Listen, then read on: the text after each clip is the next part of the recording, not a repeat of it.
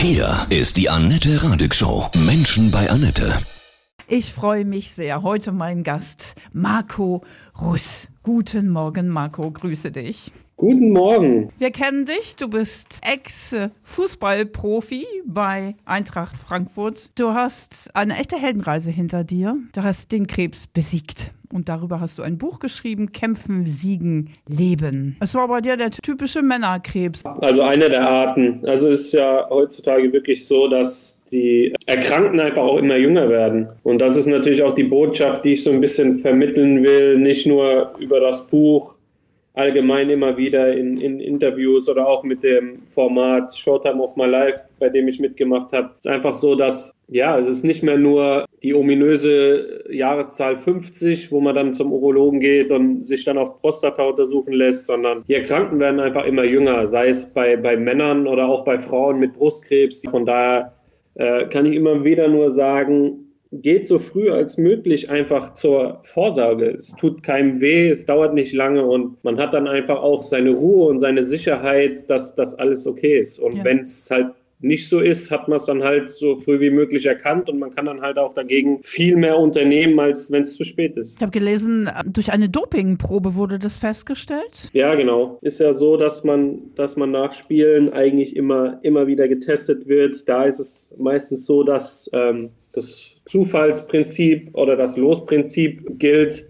Das heißt, von jeder Mannschaft werden zwei per Los gezogen. Wahrscheinlich war es bei der ersten Dopingkontrolle bei mir auch so, dass es durch Los stattgefunden hat, die Dopingkontrolle, aber durch diesen, diesen hohen Wert, der bei mir ähm, vorhanden war, dann halt ähm, die Dopingagentur mich explizit rausgesucht hat und mich mhm. dann halt nochmal zu testen und nochmal zu testen, um halt sicher zu gehen, okay, da liegt eventuell äh, ein Doping, Dopingvergehen vor. Wie war dieser Moment, als du das erfahren hast, dass das Krebs ist? Kannst du das beschreiben? Das ist halt schon wie ein, wie ein Schlag in die Magengrübe. Du bist einfach nicht vorbereitet auf so eine, so eine Diagnose. Du, du denkst natürlich immer, als, als Profisportler oder als Leistungssportler bist du körperlich topfit, dir geht's gut, du machst viel Sport, du ernährst dich einigermaßen gesund und dass es dann, dass es dann so einen trifft, ähm, ja, man sieht einfach, dass, dass äh, so eine Krankheit von nichts halt macht. Weder, weder vor gesunden Leistungssportlern noch vor anderen Personen. Das kann einfach jeden treffen. Und mhm.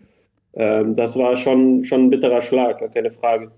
Du hast dich zurückgekämpft, hast dann auch noch mal wieder gespielt, ne, eine Zeit. Genau. Wer oder was hat, hat dir in dieser schweren Zeit so besonders geholfen? Ach, da kamen natürlich viele Faktoren dazu, die mir geholfen haben, aber speziell ist es einfach so, dass du hast die Unterstützung deiner, deiner Familie, deiner Freunde oder auch die ganzen die ganzen äh, Nachrichten, die ich über Instagram bekommen habe. Das sind natürlich immer kleine Bausteine, die dir helfen, durch so eine Zeit durchzukommen. Aber speziell bist du eigentlich derjenige, der da durchkommen muss mit einem guten, mit einem guten ähm, Kopf. Du brauchst, du brauchst einfach einen sehr starken und eine sehr positive Einstellung, um an die Sache ranzugehen. Natürlich ist gibt es immer wieder Diagnosen, die niederschmetternd sind, wo, wo du erst ähm, ja, lernen musst, äh, damit umzugehen. Aber wenn du, wenn du dann deinen Fokus darauf legst, dass du sagst, okay, es ist jetzt eine scheiß Zeit, aber ich schaffe diese Zeit, dann ähm, ist, das, ist das schon die halbe Miete. Und natürlich, wenn die Familie nahe bei einem steht, ist das immer noch ein Punkt, der dir, der dir durch so eine Zeit dann natürlich auch hilft. Weil eins ist auch klar, wenn du an die Sache negativ rangehst, wenn du negativ negative Vibes ausstrahlt, das, das, das schwappt natürlich dann auch an die, auf die Angehörigen über. Das ist gar keine Frage. Du hast ja so, so die ganze Packung auch Chemotherapie, ne? Wenn es einem dann so zwischendurch so körperlich so schlecht geht, da stelle ich mir total schwer vor, sich aus diesem Tief dann rauszuholen, zu motivieren, oder? Gerade bei der, bei der zweiten Chemo war es dann schon so, dass ich nur noch gelegen habe eigentlich. Also es war dann auch so, ich wollte ähm, mit keinem sprechen. Ich hatte, hatte keine Lust, irgendwelche Nachrichten zu beantworten.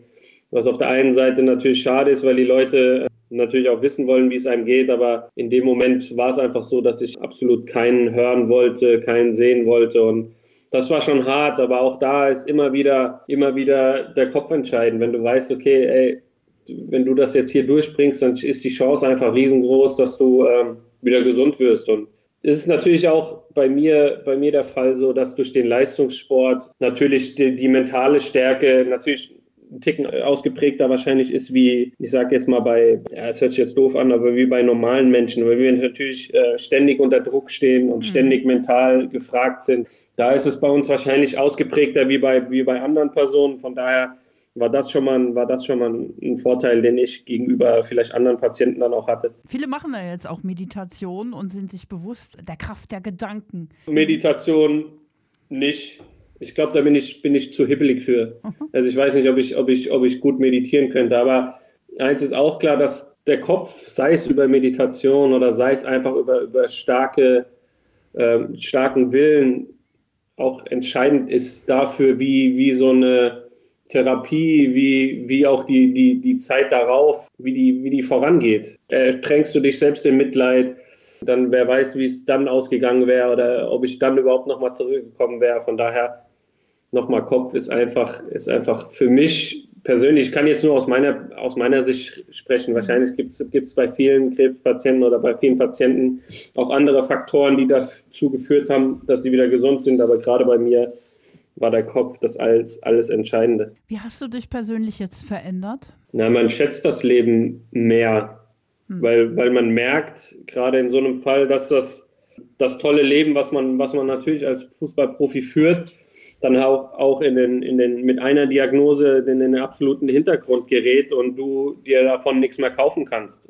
Von daher sollten wir alle, alle weniger, weniger rummeckern, mehr, mehr äh, das Leben einfach genießen, weil wir Deutschen irgendwie so eine Art an uns haben, dass wir, dass wir gerne mal zu viel meckern und zu viel nörgeln. Wenn, wenn das Wetter die ganze Zeit schlecht ist, dann, dann, dann heißt es, oh, hier in Deutschland scheint kaum die Sonne. Und wenn es dann halt vier Wochen am Stück heiß ist, dann äh, heißt es wieder, boah, es ist aber jetzt ganz schön heiß, langsam sollte es mal wieder regnen. Also wir sind viel zu viel, viel zu viel am Meckern und ähm, auch das beeinflusst, glaube ich, glaube ich, die Leute, diese, dieses Negative, immer dieses äh, alles ist schlecht, alles ist doof. Ich glaube, wir können hier uns in Deutschland kaum beschweren, weil wir eines der bestorganisiertesten und beststrukturiertesten Länder äh, der Welt sind. Rein persönlich ist es natürlich so, dass sich, dass sich eine Ansicht dann auch verschiebt, aber das hat sich bei mir schon getan, als, als meine Kinder dann auf die Welt kamen. Da ist es mhm. natürlich, davor war Fußball das Ein und Alles. Ähm, wenn dann die eigenen Kinder auf der Welt sind, dann verschiebt sich diese Priorität einfach. Dann, dann steht an allererster Stelle natürlich die Kinder und dann kommt vielleicht der Fußball. Und gerade in so einer Zeit, wenn es dir dann halt ähm, gesundheitlich nicht gut geht, kann dir der Fußball nicht helfen. Da helfen dir dann halt auch die, die, die aufmunternden Worte der Kinder oder, oder wer auch immer. Und das, das ist dann, ähm, ja, man, man, man, natürlich verschiebt sich die, die Sicht der Dinge, das ist ganz klar. Ja, genau, du sagst, für dich entscheidend war der Kopf, der Wille. Hattest du so einen Leitspruch für dich? Also ich bin, ich bin von Haus aus schon immer positiv gewesen und äh, bin immer mit, mit einem guten oder mit einer positiven Einstellung an Sachen rangegangen. Teilweise haben mir die Leute zu meiner, zu meiner aktiven Zeit noch, noch vorgeworfen, dass ich, dass ich teilweise Sachen vielleicht auf zu leichte Schulter nehme, aber das ist vielleicht immer nur so rübergekommen, weil ich dann halt immer, ähm, ja, mir nicht zu viel eine Platte über, über Sachen gemacht habe, wo, wo andere dann vielleicht zerbrochen werden. Marco Russ, Kämpfen, Siegen, Leben, dein Buch. Für wen hast du es konkret geschrieben? Natürlich kommt das, das, der Hauptteil und das meiste in dem Buch ist natürlich ähm, über meine Karriere bei Frankfurt, weil es natürlich mehr als die Hälfte meines Lebens bestimmt hat. Von daher alle, die, die mit Frankfurt, mit, mit der Eintracht zu tun haben, alle, die den Verein lieben und verfolgen und äh, begeistert sind von dem Verein, ist es natürlich A für die Leute ähm, ein Buch, um auch mal meine Ansicht der ganzen Jahre über so ein bisschen zu lesen, zu verstehen und, und ähm, ja, mitzubekommen auch. Weil viele haben mich natürlich über die Jahre, auch Fans, immer wieder begleitet. Und, ähm, und natürlich auf der anderen Seite für die ganzen Leute, die diesen Schicksalsschlag, sei es persönlich oder in der Familie, die es betroffen hat, dann einfach auch meine Sicht und meine Motivation und wie ich mit der ganzen Sache umgegangen bin. Das denen auch zu schildern und, und zu erklären, wie ich, wie ich in der Zeit umgegangen bin. Dass es mir natürlich auch scheiße ging, das ist, das ist ganz klar. Aber ich glaube, für die zwei Zielgruppen, sage ich jetzt mal, ist natürlich ähm, der, der Hauptteil dieses Buches bestimmt. Was machst du heute genau? Du bist noch bei, bei Eintracht. Genau. Mhm. Also ich bin ähm, nach meiner aktiven Karriere direkt über in, ähm, in die Analyse gegangen. Ich arbeite jetzt mit drei Kollegen zusammen in der Analyseabteilung für Eintracht Frankfurt. Ähm, das heißt kurz gesagt einfach, dass wir der Mannschaft und ähm, dem Trainerteam, in meinem Falle den Gegner, den kommenden Gegner unserer Mannschaft dann halt bestmöglich ähm, vorzustellen, die Stärken und die Schwächen aufzeigen und das ist so der Hauptteil, an dem ich, an dem ich seit zwei Jahren jetzt arbeite. Hast du vor, mal so Bundesliga-Trainer zu werden oder so? Aktuell und in, in naher Zukunft kann ich mir das definitiv nicht vorstellen. Also man sollte nie, nie sagen, ich glaube, dieses Sprichwort gibt es nicht umsonst, aber in naher Zukunft definitiv nicht. Ich weiß nicht, was in sechs, sieben, acht Jahren ist, ob ich dann ob es dann irgendwann mal Klick macht und, und ich sage mir, ey, ich habe doch Lust, Bundesliga-Trainer zu werden, aber mhm. gerade jetzt, ich fühle mich, fühl mich sehr wohl in dem Team, in dem ich arbeite. Ich bin immer noch sehr nah an der Mannschaft dran. Von daher ähm, kann ich es mir, mir aktuell äh, nicht vorstellen. Was, Marco, was wünschst du dir zu Weihnachten? was ich mir zu Weihnachten wünsche? Ach, ich war, komischerweise, ich war nie ein Mensch, der, ähm, der so Wünsche hatte.